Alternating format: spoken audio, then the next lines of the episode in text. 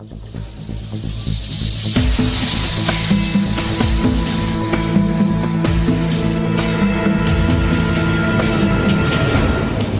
事件，细解读，头条关注。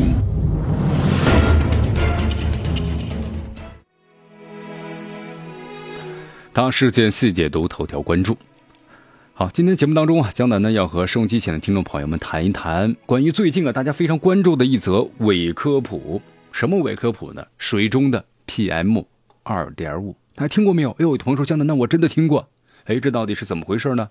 说这个能够致癌呀，真的。很多朋友呢，你看一下子就发呆了啊。国家卫计委说了，发呆有利于健康。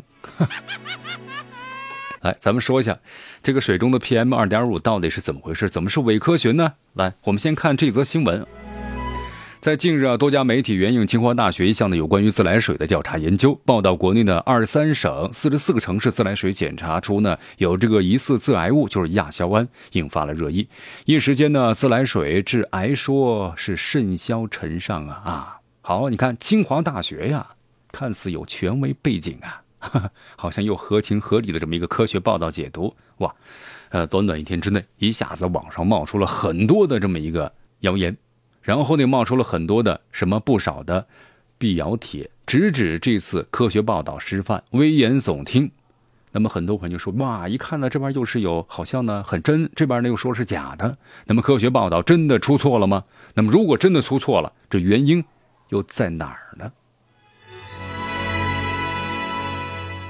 好，咱们首先来说一下关于这个被科研人员呢称作是水中 PM 二点五的亚硝胺吧。这个亚硝胺到底是什么东西呢？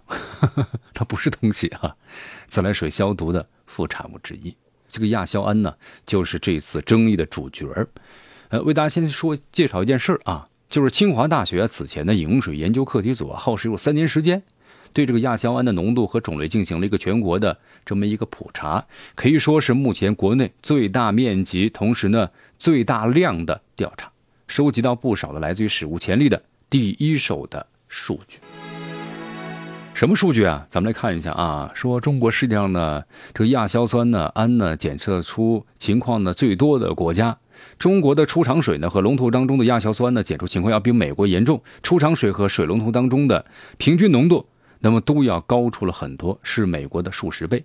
在全国范围之内，长三角地区有最高的亚硝胺的风险，出水和水龙头中的水平均浓度，那么都是相当的高。你看这个数据一公布之后呢，哇，就出现这么多个报道了啊！咱们中国消化道癌高发，或者和喝水有关系。这些报道中啊，都出现了致癌的字眼，再加上呢对剂量的一个对比的放大，所以说咱们公众对于呢饮用水安全担忧和恐慌的呀。那么真的是这样吗？嗯，好，咱们来看一下啊，自来水中检测的致癌物啊，亚硝酸胺没有想象的那么严重，为什么呀？好，江南为大家介绍一些咱们这个科普知识啊。和加拿大呢世界卫生组织的标准相比啊，中国自来水中的亚硝酸胺含量呢不太严重。目前的很多学者认为，包括亚硝酸胺在内的自来水消毒的副产物呀，不会对健康产生的明显影响。那么相反，如果不消毒的话，它的危害会更大。就亚硝酸胺呢，对身体有一点点的影响，但这影响呢，我们可以忽略它。但如果不消毒，没有这样的副产物啊，有的朋友说这样不就行了吗？但是如果不消毒的话，这个水给你带来的危害更大。所以说，江南为大家总结一下，就说这些论述啊，在报道当中呢被一笔带过了，避轻就重，就说不消毒危害更大。但是我们看到什么呢？